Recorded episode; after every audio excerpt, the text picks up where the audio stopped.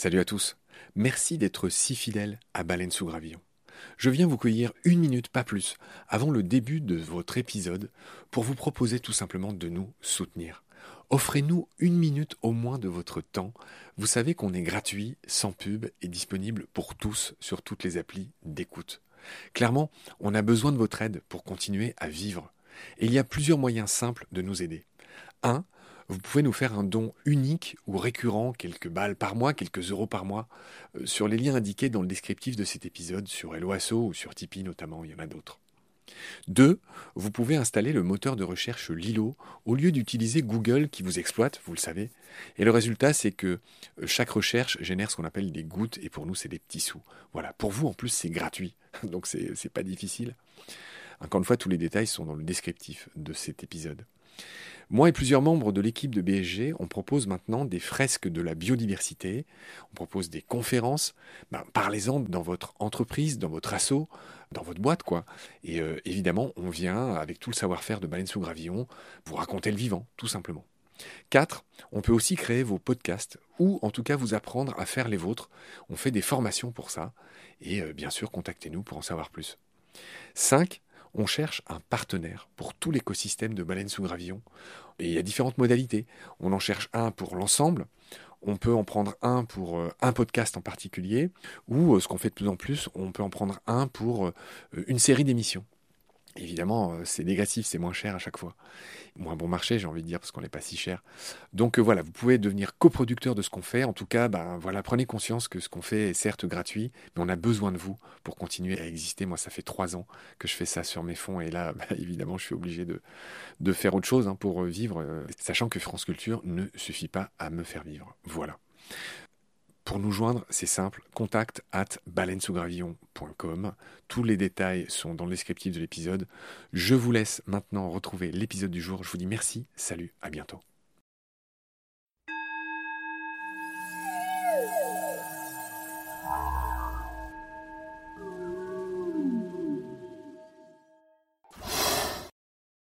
Bienvenue dans ce hors-série que je tenais à dédier au Condor des Andes.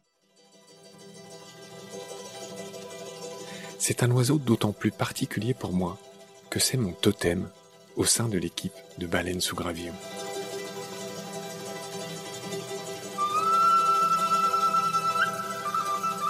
En gros, par jeu, l'équipe a coutume de s'attribuer des totems, chacun le sien. Et chacun de ces totems a été dessiné par la graphiste de baleines sous gravillon, Margot Barbu, alias Castor, que j'embrasse et remercie très fort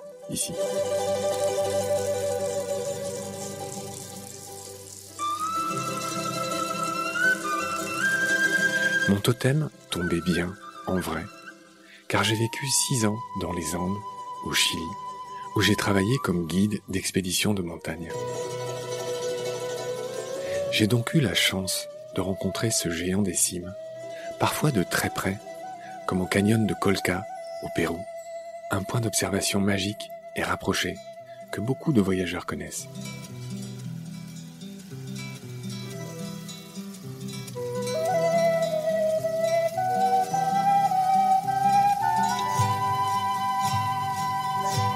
J'admire beaucoup cet animal qui est central dans la culture de nombreux pays d'Amérique latine. Comme dans bien d'autres pays d'Amérique latine, le condor fait partie des armoiries du Chili.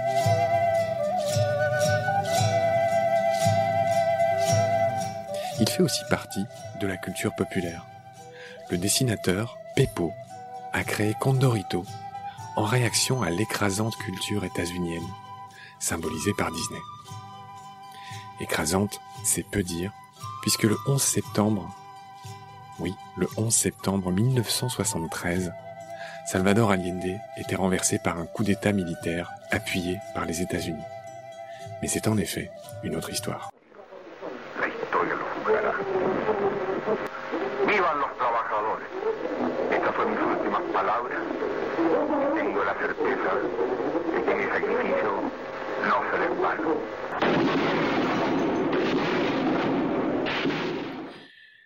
Pour tous les peuples des Andes, le condor est d'abord un symbole de liberté.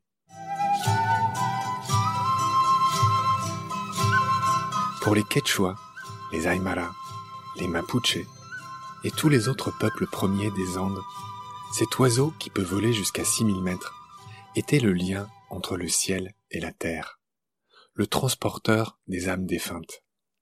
Et ce rôle de psychopompe, c'est le terme consacré, est aussi dévolu à ses lointains cousins de l'Himalaya, qui dévorent des dépouilles humaines mises à leur disposition.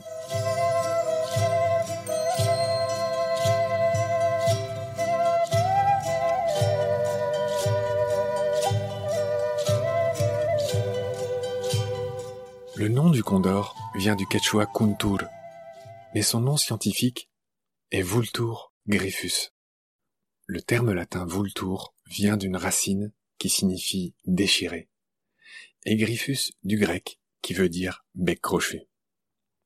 Fait notoire en science, le comité sud-américain chargé de classer les oiseaux dans des groupes phylogéniques a retiré le condor de l'ordre des ciconiformes, les cigognes donc.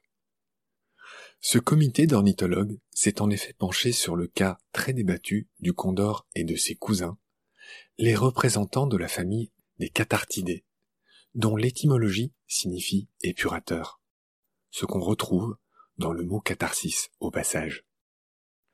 Les cathartidés sont plus simplement appelés les vautours du Nouveau Monde, comme les urubus ou le très coloré vautour-pape.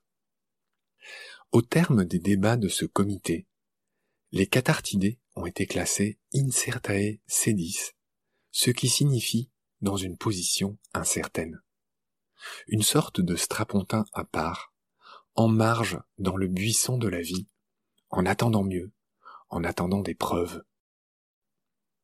Un rattachement au falconiforme ou au cathartiforme n'est pas exclu, mais en 2021, leur cas est toujours débattu. Ils ne sont en tout cas toujours pas apparentés aux vautours de l'ancien monde, comme notre vautour fauve, par exemple.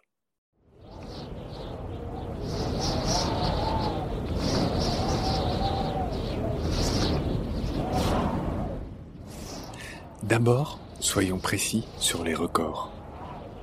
Le condor des Andes est l'oiseau terrestre volant dont le poids moyen est le plus lourd du monde, soit 11,3 kg. Chaque mot est important dans cette formulation, car le condor a de la concurrence en la matière.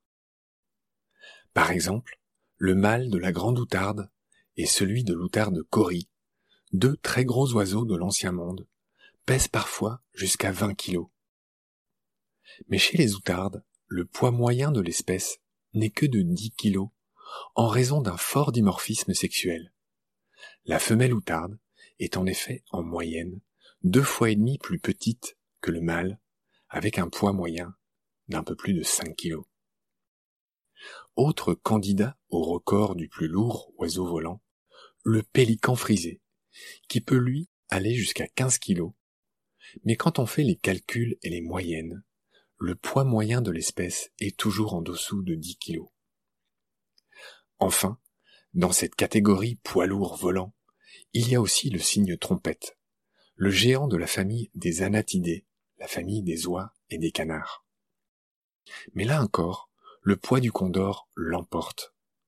Le cygne se consolera en restant le vertébré ayant le plus grand nombre de vertèbres cervicales, 24, loin devant la girafe, qui n'en a que 7 dans son cou pourtant si long. Passons maintenant à l'envergure. Le condor peut atteindre une envergure attestée de 3 mètres 30. Mais dans ce domaine, il est dépassé par quatre espèces d'oiseaux marins, deux d'albatros et deux de pélicans.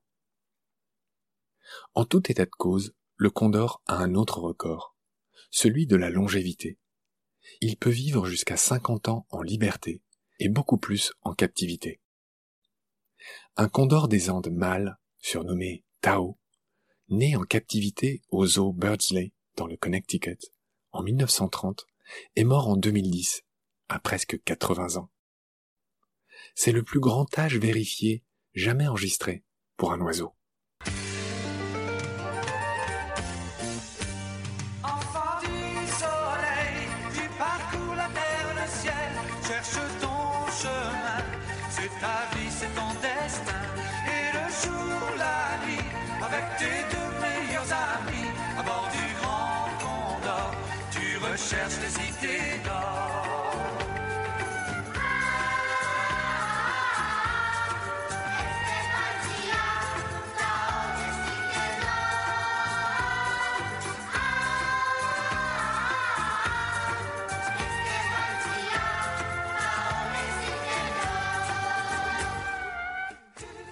Maintenant, envolons-nous avec le condor et parlons de ses qualités de planeur.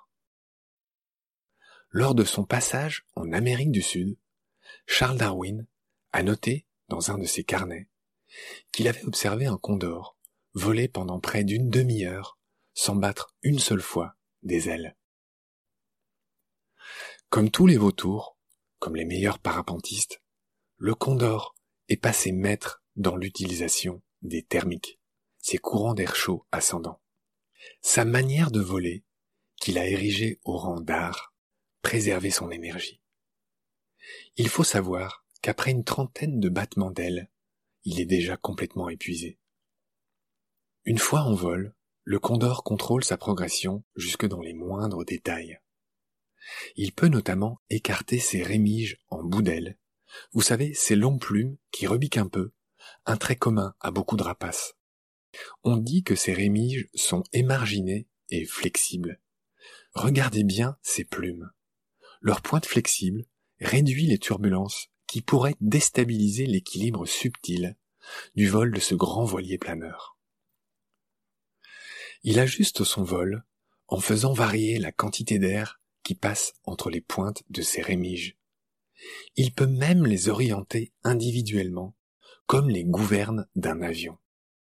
Vous avez sans doute déjà joué à ce jeu en mettant votre main en dehors de la fenêtre d'une voiture qui roule très vite, à faire planer votre main en ajustant la position des doigts. Pour en revenir au Condor, l'industrie aéronautique s'en est d'ailleurs inspirée en créant les winglets, ces petites parties recourbées des ailes de certains avions qui accroissent la portance et la stabilité. Et nous avons ici un bel exemple de biomimétisme.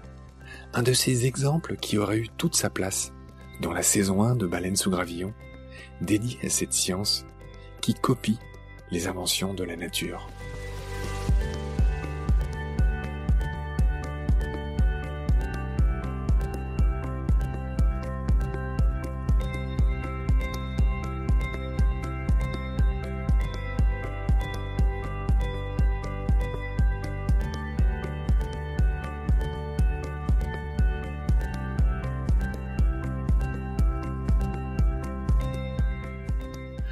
Ce géant au plumage si impressionnant est en revanche relativement silencieux côté ramage. Encore un trait de famille partagé par ses cousins cathartidés, les vautours du Nouveau Monde. En effet, ce groupe n'a pas de syrinx, l'organe vocal des oiseaux, celui qui correspond à notre larynx. Ceux qui s'attendent à l'entendre pousser des grands cris d'aigle, comme dans les westerns, pourront attendre encore longtemps. Le condor est certes silencieux, mais il peut rougir, ce grand timide. Sa tête nue, en période de reproduction, peut en effet devenir toute rouge, ce qui indique qu'il est disponible pour un tango ou deux dans les airs. Autre caractéristique, les condors sont très sociables. Ils vivent et se nourrissent en groupe, en général sous la conduite d'un mâle dominant, que les Quechua appellent l'apou le sage, le père, l'esprit de la montagne. À tout seigneur, tout honneur, c'est la peau qui donne le signal de la curée, après avoir testé la charogne. Je disais tout à l'heure que le condor pouvait être un emblème de l'économie d'énergie. Et cela se note aussi dans leur façon de vivre ensemble. Ils évitent de se chamailler autour des carcasses. Et ce calme, cette discipline, vaut aussi pour les autres espèces de charognards présentes. De petits rituels bien rodés, les bonnes attitudes de soumission évitent les chamailleries inutiles. Chacun son rôle, chacun sa place, selon un plan de table tacite, connu et respecté de tous, Et ainsi, les carcasses, à l'instar des vaches, seront bien gardées. Lors d'un rassemblement autour d'une charogne, le condor est le premier à se servir. Il a droit à sa haie d'honneur. Et il y a une logique à tout ça. Son bec puissant est un des rares capables d'ouvrir la carcasse. Les autres oiseaux, comme les urubus par exemple, le savent très bien. Il s'agit donc d'un cas de symbiose, c'est-à-dire une coopération mutuellement bénéfique. Comme nous l'avons vu dans les épisodes de Baleines sous gravillon consacrés aux vautours, les espèces plus petites ont besoin d'un puissant bec pour ouvrir la carcasse. Ils ont donc intérêt à laisser les gros becs commencer. C'est le cas du condor dans les Andes, de l'oricou en Afrique et du vautour moine en Europe. Le condor des Andes prospecte sa nourriture du plus haut possible. Il peut ainsi repérer les mouvements et les regroupements de ses cousins urubus, plus faciles à distinguer que les carcasses elles-mêmes. Ils lui servent donc, en quelque sorte, de balise, de signal. Un peu comme ce que Jean Drieux nous expliquait dans Baleine sous gravillon, quand il racontait que les vautours fauves repèrent d'abord les corbeaux, qui eux-mêmes sont souvent les premiers arrivés sur une carcasse. Convergence évolutive jusque dans les moindres détails, comme vous pouvez le constater.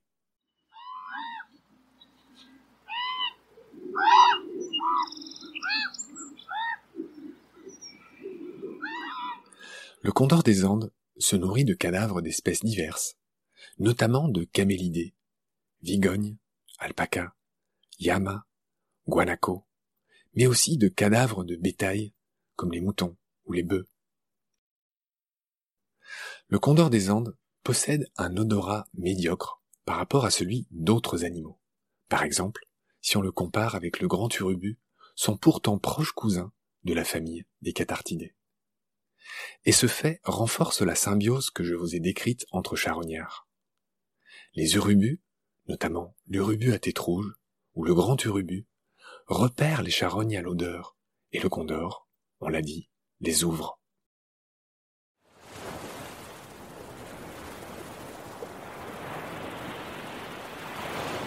Entorse à son ordinaire, sur les côtes du Pacifique, notamment celle de Patagonie, l'alimentation du condor est complété par des charognes de phoques, de poissons, de cétacés, d'oiseaux de mer et du placenta des otaries ou des éléphants de mer, ces pinnipèdes qui les abandonnent sur les plages en période de reproduction. À cette occasion, le condor des Andes peut couvrir de grandes distances pour aller se nourrir et trouver des carcasses loin de son territoire habituel. Il a donc une mémoire prodigieuse qu'il est en plus capable de transmettre à sa descendance.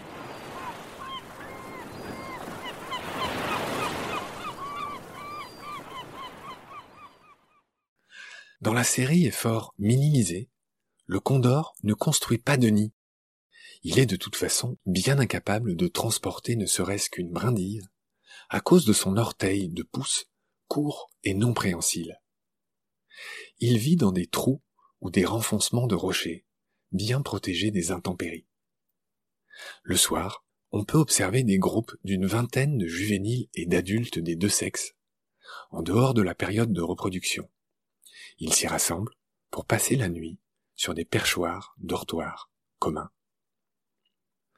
Côté cœur, le condor est monogame et fidèle. Monsieur et Madame Condor sont fidèles pour la vie entière. Le mâle s'implique fortement dans la reproduction. C'est un père modèle qui frise parfois l'excès de zèle. On l'a déjà vu bousculer la femelle pour prendre la relève et couver à son tour. Dans certains cas, il la chasse même parfois hors du nid avant ou après l'éclosion. Il est fréquent aussi que les mâles nourrissent le poussin plus souvent que la femelle, par régurgitation.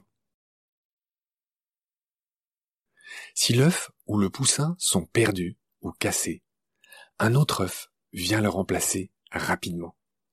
Les éleveurs et les chercheurs exploitent d'ailleurs ce comportement pour doubler le taux de reproduction et réhabiliter autant que possible les populations de cette espèce en danger d'extinction. Dans ce cas, ils enlèvent le premier œuf pour le mettre en couveuse, et ils laissent aux parents le soin d'en pondre un deuxième et d'élever un nouveau poussin. Ce poussin, le condorito, sera entouré de soins prolongés. Il bénéficiera d'une éducation très longue, car il y a beaucoup de choses à apprendre chez les condors. Il faut mémoriser les montagnes, les itinéraires, les trajectoires, savoir quoi trouver, où et quand, le tout en évitant les nombreux dangers. Pour perfectionner cette technique de vol, il accumule les heures d'entraînement. Il y a notamment ces joutes aériennes spectaculaires mais sans violence avec ses congénères. Beaucoup de juvéniles périssent dans les deux ans suivant l'envol, comme nous l'avait encore expliqué l'ami Jean Andrieux dans les épisodes dédiés aux autres vautours. Le taux de survie des jeunes est tout juste suffisant pour assurer la pérennité de l'espèce hors des misères des hommes. Au final, le juvénile quitte ses parents peu avant la ponte de l'œuf suivant, soit deux ans après sa naissance. En résumé, la maturation du condor est lente et l'éducation longue. Le jeune est nourri par les deux adultes pendant plus d'un an, bien qu'il soit capable de voler dès l'âge de six mois. Tout ça fait que ce tanguy des oiseaux ne revêt pas son bel uniforme de pilote avant six ans. Il perd ses plumes d'un marron sale pour se parer des plumes noires et blanches typiques dans le cas des mâles. Chez les condors, la femelle est un peu plus petite que le mâle et sa livrée est plus terne. Ce dimorphisme sexuel très marqué est une exception dans la famille des cathartidés, car chez ses cousins, comme les urubus, ou même le vautour-pape, alias le sarcoramphe, il est très difficile de distinguer le mâle de la femelle. Le condor des Andes atteint sa maturité sexuelle entre 6 et 7 ans. La femelle ne pond qu'un œuf tous les deux ans.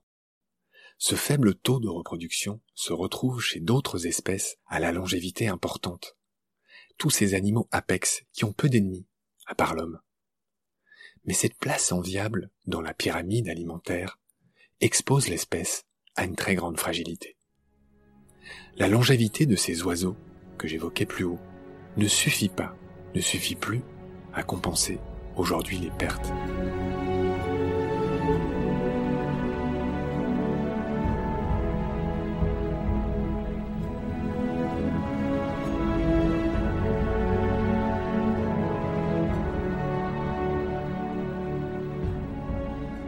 Si Stephen Jay Gould a rendu le pouce du panda célèbre, je vais maintenant vous parler de l'orteil du condor, dont on se demande à quoi il sert. Son orteil postérieur est situé trop haut pour pouvoir se refermer. Ses serres ne sont donc pas préhensiles en plus d'être passablement émoussés. Le condor est donc incapable d'attaquer, d'emporter ou de déchiqueter une éventuelle proie avec ses serres. Le condor, je l'ai déjà dit, ne peut compter que sur son puissant bec crochu pour dépecer ses proies en les maintenant au sol sous son propre poids. Mais il doit la consommer sur place, car vous l'avez déjà compris, il ne pourrait même pas emporter une brindille. Si cet oiseau mange trop, il sera incapable de s'envoler. Il devra attendre de digérer, et en cas d'alerte ou de danger, dégurgiter son repas. Et c'est en exploitant sa gloutonnerie que les peuples des Andes parviennent à capturer un condor. Nous le verrons un peu plus tard. Depuis 1977, le condor est classé comme une espèce menacée par l'UICN, l'Union internationale pour la préservation de la nature. Bien que protégé en théorie, il ne resterait aujourd'hui plus que 6500 individus en Amérique du Sud. Voyons maintenant ce qui explique le déclin des populations de condors la raréfaction de sa nourriture en zone sauvage est le problème majeur. Celle-ci inciterait le condor, malgré son caractère farouche, à se rapprocher des routes et à chercher sa nourriture parmi les cadavres des animaux écrasés, ce qui accroît le risque d'être lui-même fauché par un véhicule. Le condor des Andes, comme en Afrique et en Asie, est par ailleurs menacé par les empoisonnements utilisés pour des prédateurs, et par le plomb contenu dans les carcasses. La même menace qui a bien failli exterminer son cousin d'Amérique du Nord, le condor de Californie. Enfin, troisième raison de leur déclin, le recul des grands prédateurs, comme le puma. Ces gros félins, pourvoyeurs de carcasses, disparaissent eux aussi.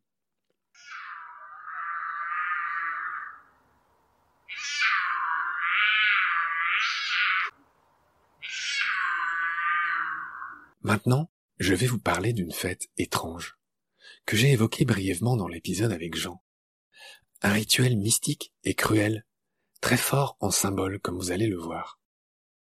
Chaque année, en juillet, au Pérou, autour de la fête nationale, se déroule la fête du Yawar, la fête du sang, organisée dans la localité très reculée de Coyurqui, un condor, emblème des Indiens andins, est ligoté sur le dos d'un taureau, qui lui symbolise le conquistador espagnol.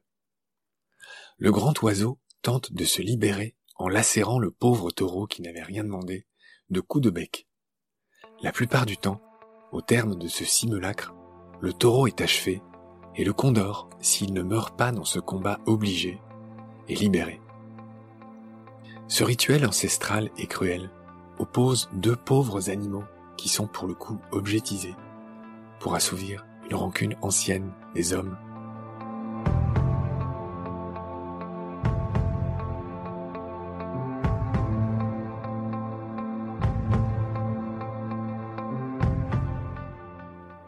Le majestueux Condor a laissé son nom à quelques créations des hommes. Il plaît notamment beaucoup aux militaires, qui affectionnent ces symboles de puissance. Il y a eu la Légion Condor, une force aérienne de l'Allemagne nazie qui a combattu aux côtés des nationalistes pendant la guerre d'Espagne entre 1936 et 1939. Ensuite, il y a eu la tristement célèbre Opération Condor, qui décrit l'entente des dictatures sud-américaines pour assassiner les opposants, y compris à l'étranger.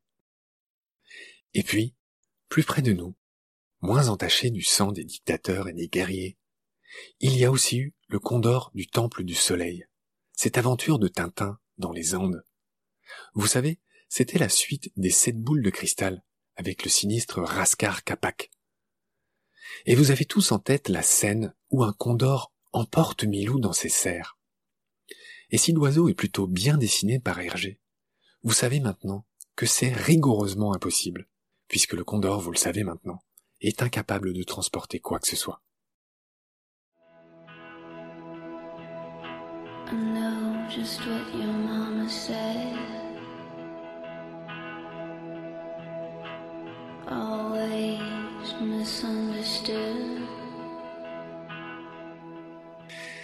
J'aimerais maintenant finir ce hors-série en résumant un conte célèbre que je vous invite à retrouver et à lire.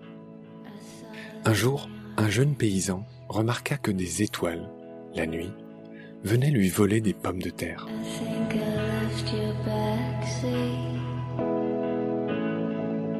Il leur tendit un piège et captura l'une d'entre elles, dont il tomba amoureux. Ils vécurent heureux et eurent un enfant. Mais l'étoile, pour des raisons qui varient suivant les versions et les pays, finit par retourner au ciel. Et c'est alors que le jeune paysan demanda de l'aide au condor pour aller la rechercher au ciel.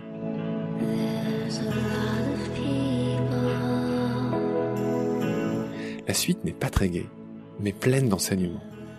Dans certains cas, le jeune paysan est brûlé par le soleil, et dans d'autres, il retourne tout penaud sur Terre, sans sa bien-aimée. Pour certains anthropologues, ce conte est une incitation à éviter l'exogamie, c'est-à-dire le fait de se marier en dehors de sa tribu. Pour ma part, je vous laisse en tirer les différentes morales. Moi, je n'ai toujours pas osé le faire.